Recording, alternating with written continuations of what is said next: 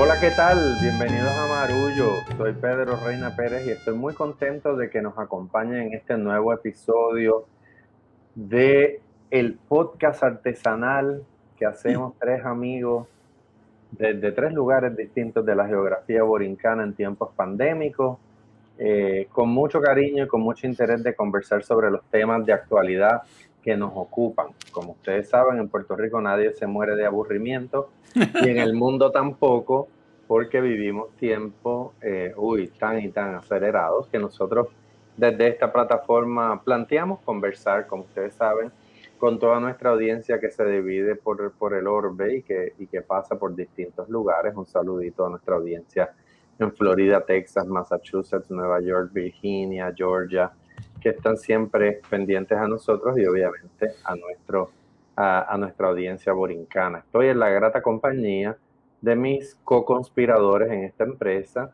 Silverio Pérez y Ana Teresa Toro. Bueno, estamos aquí y siempre contentos de poder en esta compañía tan privilegiada conversar un buen rato sobre temas que nos atañen.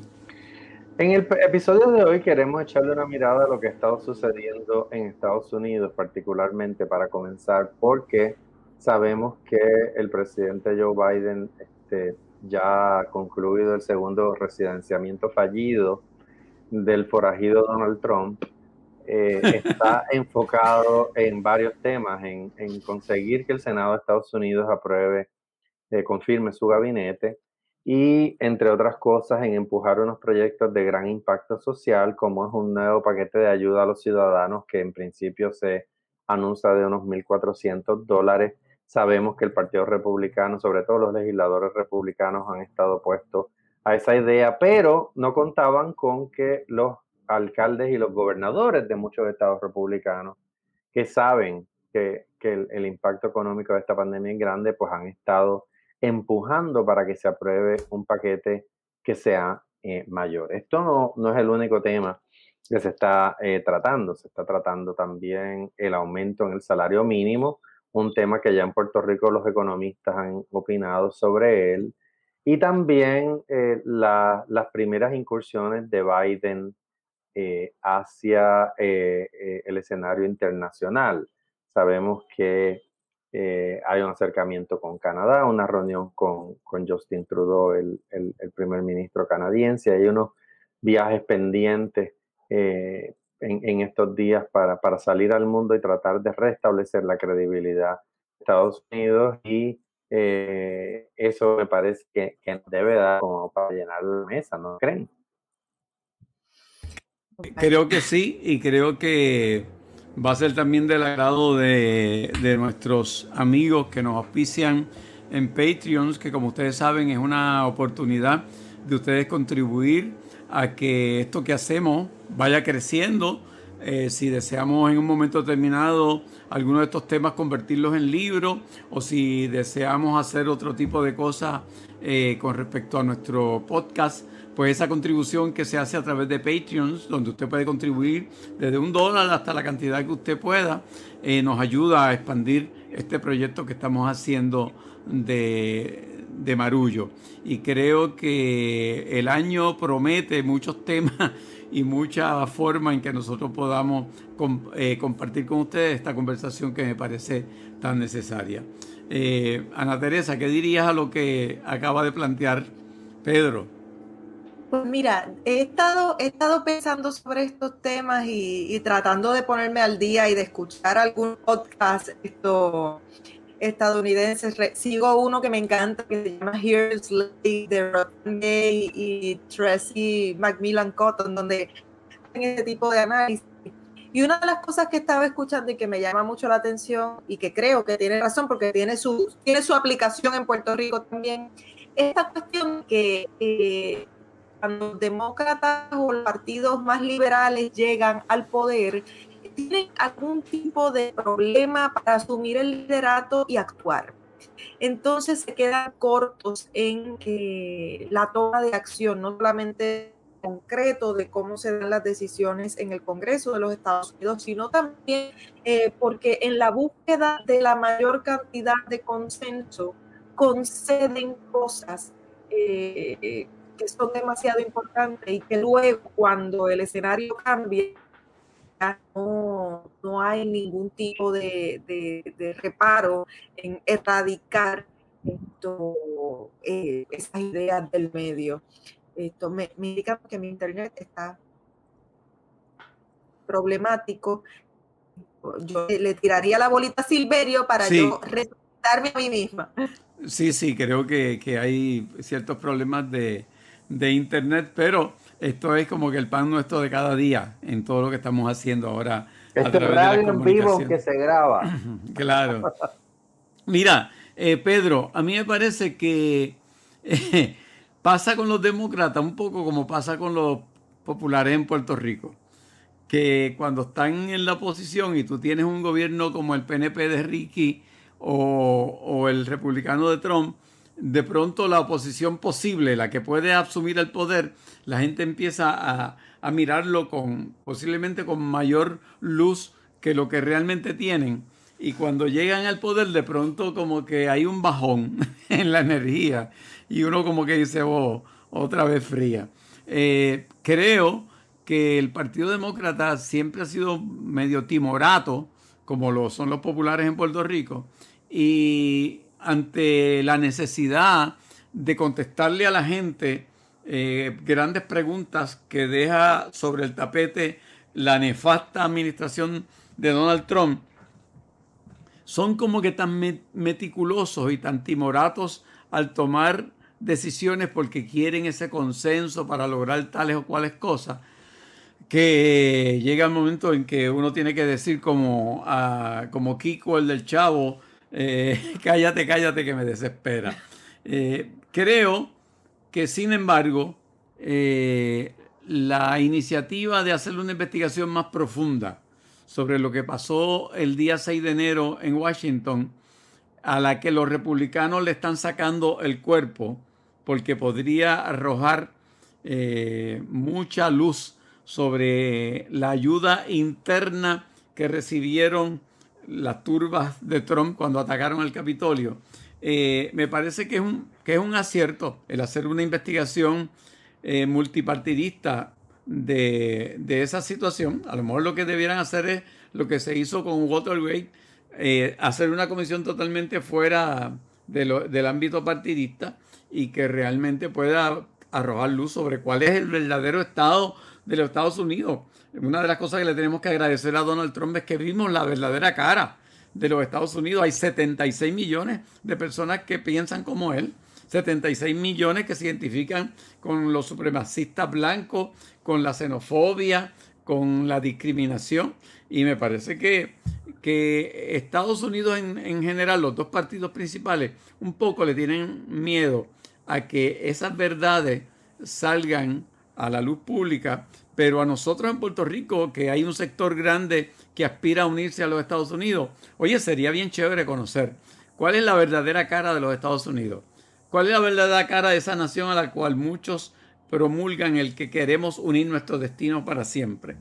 Me parece que sería importante el, el contestar esas preguntas, sobre todo en el caso de Puerto Rico, porque está sobre el tapete la posibilidad de que a ese grupo de líderes demócratas en un momento determinado compren la idea de que el asunto de la estadía es un asunto de derechos civiles y número dos, vean en darle la estadidad a Puerto Rico y, al, y a Washington, D.C. como una oportunidad de agregarle cuatro senadores más al sector demócrata, cosa que hace mucho tiempo que los demócratas no tienen y que cada día desean con mayor este, ímpetu. Ana, dale tú. Creo que estoy frisada todavía, ¿no? Es que estas noticias a ella la dejan muy mal de los nervios. sí, todavía estoy, todavía estoy frisada. Se, se te oye, aunque te veas frisada. Bueno, pues voy a salir, ustedes me disculpan. Ok, pues Pedro, Pedro, coge la batuta en lo que... Ana está en el lugar que estaba yo hace dos episodios, que el internet se, se ensañó conmigo. Mire, a mí me parece interesante recordar lo que pasó hace eh, un par de semanas con el, designado secretario de Estado, Larry Seilhammer, que tuvo ¿verdad? La ingenuidad de comentar en una entrevista que, que había que mejorar la posición económica de Puerto Rico si se aspiraba a la anexión. Como si eso fuera un gran descubrimiento, ¿verdad? Ah, ¿verdad? Y automáticamente salieron los ayatolas del anexionismo. Debo advertir que mi hija me dijo que estaba discriminando contra los musulmanes por utilizar ese término, pero lo que quiero señalar con él no es burla, sino el hecho de que eh, se asumió una postura extremadamente fundamentalista porque la estadidad era una cuestión de un derecho civil y no una cuestión que se negociaba desde las ventajas económicas. Y a mí me dio mucha gracia porque eh, llevamos dos elecciones en las que el anexionismo ha dicho que la estadidad está a la vuelta de la esquina. Esa es, eh, ese es un mantra que utiliza el PNP para llevar a sus votantes a las urnas, vez tras vez. Por eso en el chat de Ricky Rosselló se decía, cogemos de pendejos hasta los nuestros, porque eh, se han presentado proyectos en la legislatura. Nuestro gobernador, Pedro Pierluisi, fue comisionado residente, me parece que dos términos. El, de, el de Luis Fortuño y más adelante el de Alejandro García Padilla. Y no consiguió adelantar el tema de la anexión y Jennifer González eh, le vendió su alma al diablo retratándose con Trump y defendiendo las posturas del Partido Republicano hasta que ya no pudo más. Pero creo que eh, es innegable, y lo dije en una columna que publiqué hace varios días en el Nuevo Día, eh, me parece que los deseos del anexionismo por conseguir la integración de Puerto Rico a la Unión Americana se dan de frente con el hecho de que Donald Trump ya dejó claro que en este momento el Partido Republicano que existe y que milita es un partido xenofóbico, supremacista blanco, nacionalista y Puerto Rico no puede estar más lejos de, ese perfil. Vuelvo y, repito algo que he dicho muchas veces, la resolución del estatus de Puerto Rico es fundamental para la solución de los problemas de Puerto Rico. Y yo estoy a favor de la descolonización de Puerto Rico. Yo creo que defender el status quo no solamente es inmoral, sino, eh, ahí digo yo, una, es, es prácticamente un genocidio.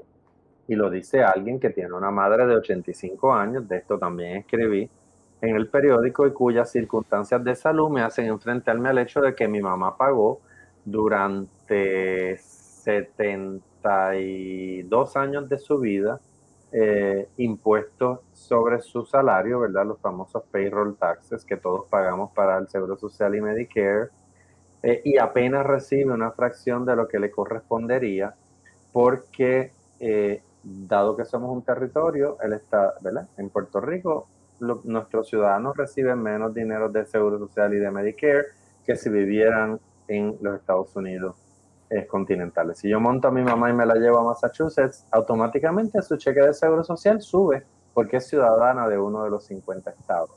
Y su Medicare incluiría otras cosas, eh, ¿verdad? Que, que no incluye ahora. Así que esa es una realidad, ese discrimen, ese racismo, y, es, y ese racismo ya no es solamente legisla, eh, por la vía no legislativa, discúlpenme, judicial, por los casos insulares, sino porque ahora mismo los republicanos no tienen para dónde coger con ese tema.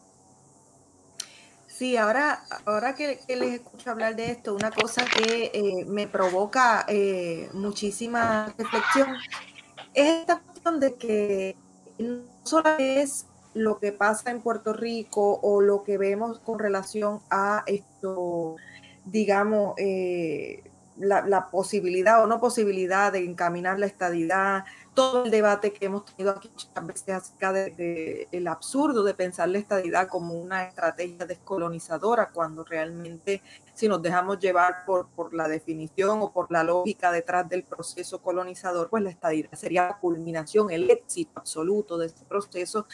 Pero más allá de ese debate también está cómo Estados Unidos mira a Puerto Rico cómo Estados Unidos comienza a establecer una nueva relación con Puerto Rico. Y se me ocurre compartirles una, un, fragmento de una investigación para un texto periodístico que he estado trabajando y que sale eh, el próximo mes. Esto en un medio fuera, fuera de acá, esto ya, ya les compartiré, pero En el proceso de la investigación estuve leyendo bastante acerca de la historia de Levittown. Y yo creo que la historia de Levittown es como un, nos permite reflexionar de este momento en particular. Eh, y de eso que dices, de esa mirada racista terrible que tiene Estados Unidos para Puerto Rico, pero que a la hora de extraer riqueza eh, se pone en suspenso esa relación y no hay ningún problema con venir para acá. Eh, y lo pienso porque leyendo la historia de Levittown descubro que Levittown pues este proyecto de, de suburbio, uno de los más grandes que se construye en Puerto Rico en los años 60, y tiene siguiendo el modelo de lo que era la compañía de Levy Sons, esto Abraham Levitt y su hijo William. Eh, William, una de las personas más influyentes en los Estados Unidos en, una ocasión, de los 100 más influyentes por la revista Time, y con Estados Unidos por la cantidad de suburbios que esta compañía construye, eh, considerados en Estados Unidos por mucha gente como, como el padre del American Suburbia, el, suburbio o la típica urbanización eh, como la conocemos hoy día. Comienzan este proyecto después de la Segunda Guerra Mundial, ya habían hecho varios desarrollos, pero el grande es el town de Nueva York, que está en Long, en Long Island. Entonces, eh, Puerto Rico reproduce, le pone incluso el mismo nombre, es Town, pero claro, esto, el plot twist de todo esto, el giro que da esta historia, un tiempo después esta empresa cae bajo fuego porque tenían políticas segregacionistas muy ventas, o sea, en los contratos de compra, venta de estas eh, eran muy específicos en que no podía vivir ninguna persona negra o de una etnia que no fuera blanca.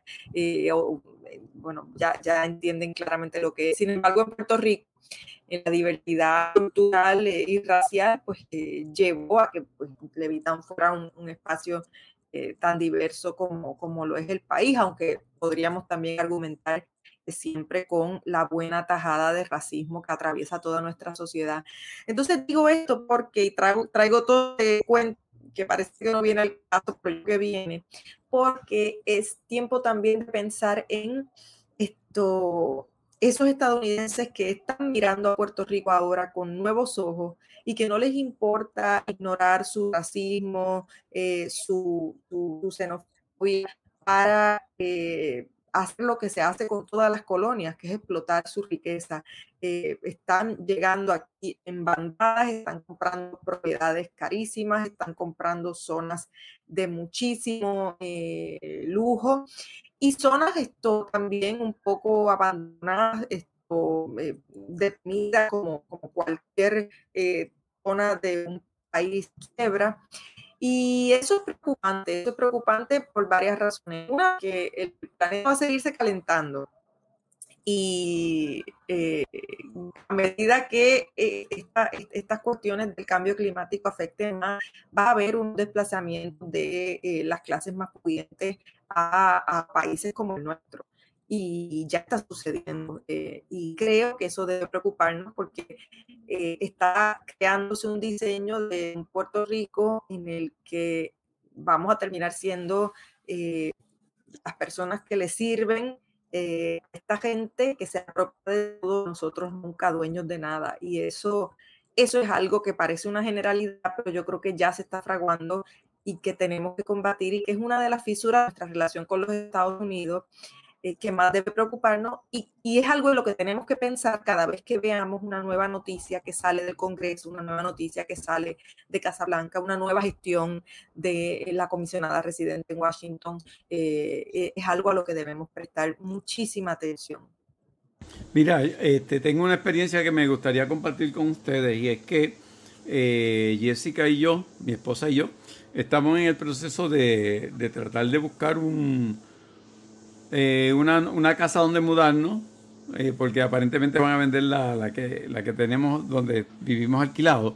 Y entonces acariciamos en un momento determinado la idea de, de a lo mejor alquilar con opción a compra. Y entonces conversando con la Realtor, eh, nos dice cosas como las que tú estás diciendo, Ana Teresa, que hay un boom de, de compra de casas en Puerto Rico donde todo ha subido de precio porque está viniendo mucha gente a, comprar casas caras, cash, con dinero cash. Eh, y no te estoy hablando de casas de, de 170 mil pesos, te estoy hablando de casas de sobre medio millón de dólares. Y que en el área de Miramar, por ejemplo, eh, se ha vendido todos esos edificios que estaban abandonados, han sido comprados por estas personas que vienen de la ley 22. Y Dorado se está poblando de, los que vienen beneficiados por la ley 22. En Rincón, por ejemplo, prácticamente ya no se habla español.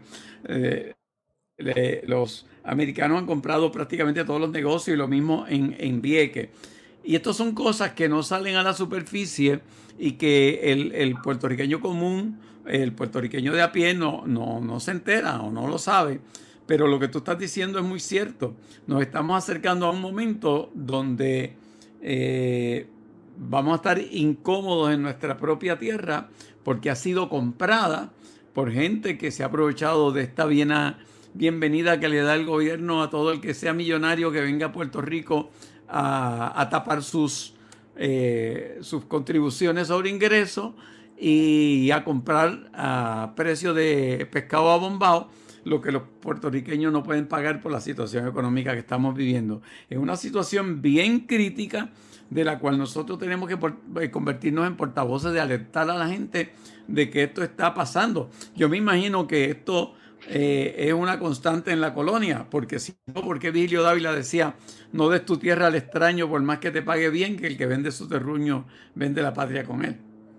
Hay estudios de décadas de cómo la especulación este, en bienes raíces en Vieques y en Culebra eh, ha destituido a los locales de la posibilidad de tener, eh, de ser dueños.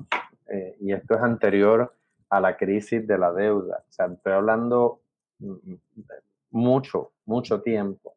La, eh, lo que ocurre cuando se asoma, cuando asoma eh, la cabeza, este escenario de deuda, es el capitalismo de desastre del cual Naomi Klein eh, produjo aquel librito Trouble in Paradise, que es una tendencia del neoliberalismo y de aprovechar las circunstancias de desastres naturales para apalancar no solamente la especulación, sino los cambios legislativos, sociales necesarios para que el, capital encuentre dónde asentarse y reproducirse.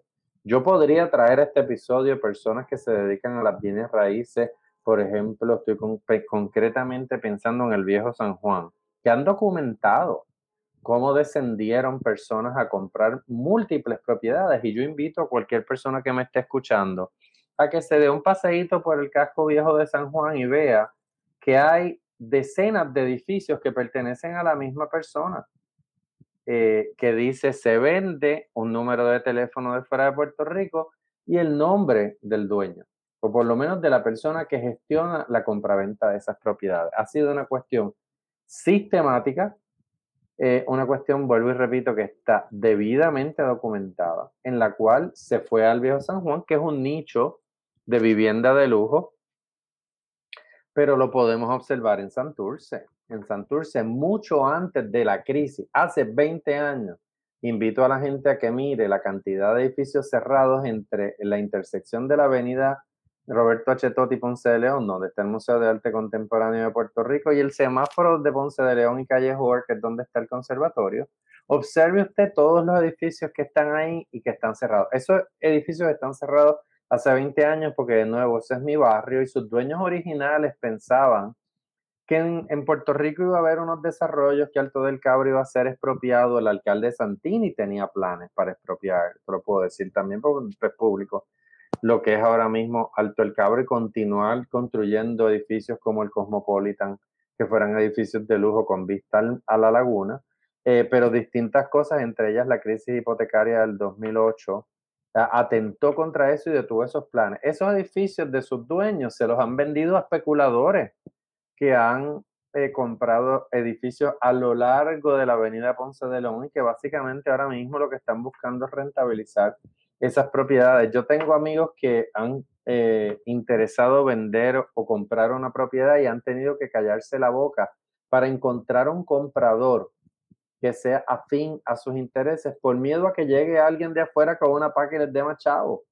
No los puedo mencionar, pero conozco un caso en particular de un, grupo de gente que quería comprar la propiedad y, y, les rogaron al dueño que no lo dijera porque iba a llegar alguien a superar la oferta que ellos le podían hacer, porque así están las cosas. Hay dinero en efectivo para invertir y simplemente esperar, porque esta crisis, lamentablemente, somos un territorio estadounidense eh, y, Estados Unidos también tiene un interés de que a la mala salgamos de aquí para que cumplamos nuestro fin, ¿verdad? Como territorio, paraíso de segunda residencia, etcétera. Así que estas personas básicamente tienen no solamente dinero en efectivo, sino tiempo para esperar. Esperar a que salgamos de aquí y rentabilizar inversiones que de otra manera eh, no, no serían tan lucrativas.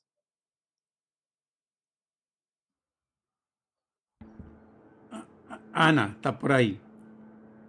No, bueno, más o menos no, sobre esto no, no, diría nada más, yo creo que está todo dicho eh, y es, definitivamente lo, que nos debe preocupar. No sé si teníamos otro tema sobre la mesa. Bueno, sí, eh, eh, habíamos pensado que a lo mejor podíamos tocar un poco el asunto de lo de la, de la vacuna, porque es un tema que está ahí sobre la mesa. se está discutiendo el asunto del regreso a, a clase y todo es tangencial al asunto de las vacunas. Eh, yo de los tres soy el único que, que, podía tener el pase para haberme vacunado y no lo he hecho. este, pero eh, lo que veo en términos de número en los Estados Unidos es que hay un leve declive de los contagios. No sé si tiene que ver con el aumento en las vacunas pero me preocupa que ese leve declive en los Estados Unidos y aparentemente en algunos sitios en Puerto Rico este, pueda darle una falsa seguridad a la gente y caigamos nuevamente eh, en un pico de los contagios. Yo personalmente no me he vacunado porque el día en que me vacune tengo que tener una supervisión médica por recomendación de mi, de mi médico y todavía no he sacado el tiempo para meterme en un hospital y pasar unas cuantas horas bajo supervisión para, para vacunarme. A mí este tema de las vacunas, esto me, entusiasma y me frustra muchísimo. Ustedes saben que si yo pudiera ser otra cosa y espero lograrlo en esta vida, sería periodista científica porque la ciencia es algo que me gusta, me entusiasma mucho y me genera eh, muchísima emoción de ver el alcance del ingenio humano. Eso no puede decir que eh, ese ingenio humano se tope con unas decisiones éticas y se tope con unas decisiones económicas que podemos cuestionar eh, sin restarle mérito a, esos descubrimientos. Estas vacunas que han salido, la ciencia nos informa que son absolutamente excelentes, eh, son vacunas altamente seguras y, y, nos hace reflexionar acerca de cómo las vacunas han sido víctimas de su propio éxito. si viéramos gente con polio por ahí, si viéramos niños muriendo de sarampión, eh, como ocurría de manera tan brutal en el pasado, eh, tendríamos una perspectiva más, más sobre las vacunas. Creo que también em, con el advenimiento de las redes sociales y del Internet, la pluralidad y la, la, disponibilidad de, información dudosa eh, se ha masificado. Eh, y claro, como ciudadano, yo creo que la duda y el cuestionamiento es importante y yo voy a lo que cualquiera haga en su cuerpo lo que quiera hacer. Eh, pero a veces me, me, frustra porque la forma en que las vacunas funcionan es la mayor cantidad de las personas se la pone. la vacuna sí es un contrato social. Lo que pasa es que no es un contrato social que te impone el Estado y no, no creo que deba ser así, pero eh, sí me parece que... Eh, eh, vemos esa desinformación, vemos ese cuestionamiento al establishment, a, digamos, eh, la norma del mundo médico, eh, que nuevamente todo lo que es el mundo médico y farmacéutico hay que cuestionarlo y hay que, y hay que mirar con, con suspicacias porque eh, hemos sido, sobre todo en Puerto Rico, víctimas precisamente eh, de, experimentación de la forma más brutal y violenta. Claro que hay que mirar esto con eh, distancia. Sin embargo, eh, también hay que reconocer la etapa de la historia en la que estamos, hay que reconocer lo que se ha alcanzado en términos de las vacunas. La gente dice, ah, yo no me voy a poner esa vacuna que se inventó en menos de un año. No, el trabajo, y se ha hecho público, que el trabajo para llegar a esa vacuna es un trabajo de muchísimos años, que obviamente por tratarse de un coronavirus, de ese tipo de virus, ya mucha parte del trabajo estaba resuelto. Lo que hubo fue que resolver la especificidad de ese virus para poder crear esas vacunas. Entonces, esto, yo quisiera que, la gente se vacunara, pero que lo hicieran voluntariamente, que lo hicieran luego de, de haber tenido acceso a información fidedigna y, creer de, con convicción que ese es el paso mejor no solo para sí mismos, sino para la comunidad a la que pertenecen. Lo que ocurre es que también esto llega en un momento en el que eh, hay una sensación muy colectiva, eh, una sensación colectiva y muy preocupante eh, de que de alguna manera todos sentimos que, nos están mintiendo, siempre sentimos que, que, alguien nos está mintiendo, hay siempre una mirada de sospecha a cualquier forma del poder y sobre todo si viene del Estado. Entonces, esto, si no hay un acuerdo común de datos, y un entendimiento común de datos, pues una cosa tan sencilla como debiera ser un proceso de vacunación para terminar esta bendita pandemia que nos está volviendo locos, se convierte, como ocurrió en los Estados Unidos, por ejemplo, con el uso de las mascarillas, en un debate político y no necesariamente eh, una oportunidad de educación en torno a la ciencia. Eso por un lado. Y por el otro, esto ese, ese clima de desconfianza eh, que tiene razón de ser. Yo creo que la historia del siglo XX eh, básicamente eh, alimenta toda desconfianza en las grandes instituciones y, y, eso es lo que estamos viendo en este siglo XXI. Pero ese espíritu de desconfianza respecto a toda la información que sea oficial atenta contra nuestra vida y contra nuestra vida de una forma muy concreta en la pandemia más que nunca.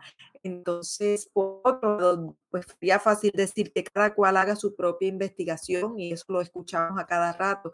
Lo que pasa es que tenemos que ser humildes y reconocer que no todos y todas estamos entrenados en las herramientas investigativas eh, para discernir entre lo que es un sesgo de opinión y entre lo que es un dato. Aquí ustedes podrían decir que yo tengo un juicio, un prejuicio, un ciclo de opinión con un grupo fundamentalista religioso, por ejemplo. Yo creo que mi trabajo periodístico, columna y lo que he hablado aquí, así lo confirma. Ese es un seco, es un juicio, un prejuicio que yo tengo respecto a la postura de un grupo en particular. Sin embargo, eh, yo puedo venir donde ustedes y dentro de ese sesgo presentarle algo más concreto, eh, que sean datos. Mira, este grupo cabildeado en contra de este derecho y eso es un dato que pasa mi sesgo pasional, sí, pero podemos estar de acuerdo en eso, a lo mejor que usted favorece a ese grupo, decir, mira, es cierto, ese grupo cabildeó respecto a eso y, y, yo estoy a favor de que cabildee respecto a eso. Entonces estamos de acuerdo en los datos que tenemos sesgos y miradas distintas. Lo que pasa es que hoy día ni siquiera estamos de acuerdo en eso y que las vacunas colocan en medio de esa conversación. Tengo familiares adultos mayores que no se quieren vacunar porque confían de las vacunas. Eh, tengo amistades jóvenes, personas con educación formal, con doctorado, que desconfían de la vacuna y no son personas tontas, no son personas que yo pueda descartar como que son personas que, que intentan educarse, no, no, no, son personas que a partir de su propia educación han llegado a esa conclusión. Lo que ocurre es que esa conclusión hoy día atenta contra, contra muchas vidas y no hemos encontrado cómo resolver este dilema eh, que se ve más caro que nunca con la, creación de esta vacuna. Eh, a mí me preocupa muchísimo. En el momento en que esté disponible para, para mí, que sé que soy de las últimas en la lista, eh, correré a vacunarme, sé y soy consciente de que puede haber efectos secundarios, sé que puede haber ese efectos secundarios bastante graves en casos, en, en una cantidad bien mínima, un porcentaje mínimo de los casos, claro que sí, pero sé que lo más altamente probable es que inmunidad y esta vacuna, y, y, nadie dice eso suficiente, no se repite suficiente y en eso los medios de comunicación fracasamos absolutamente. Dan mucho foro a la duda de la vacuna, pero no estamos diciendo algo puntual. Es posible que te dé COVID aún teniendo pero no te vas a morir.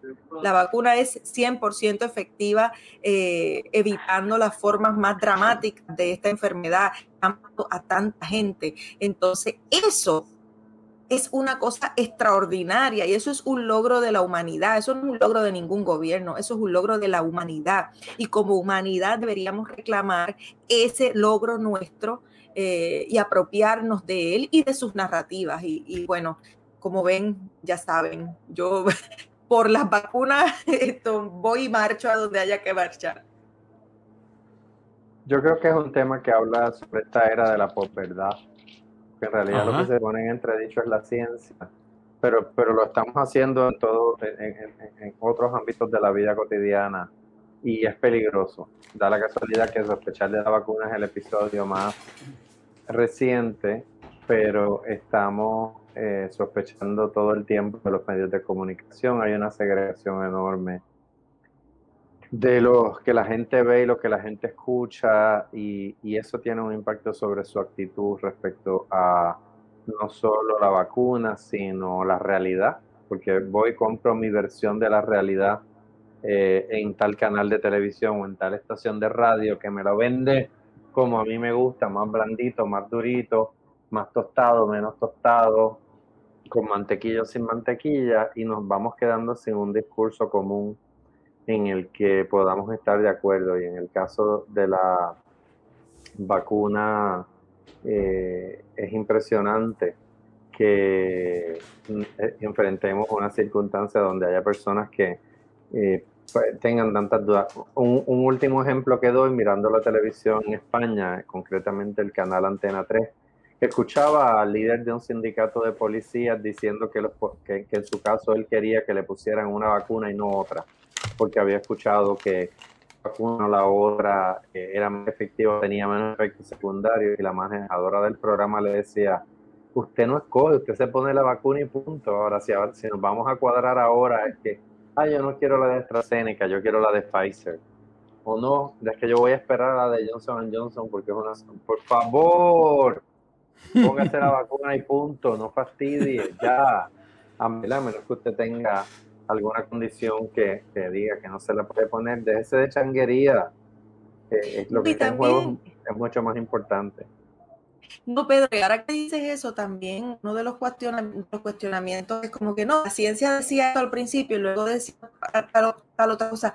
Pero es que así funciona la ciencia.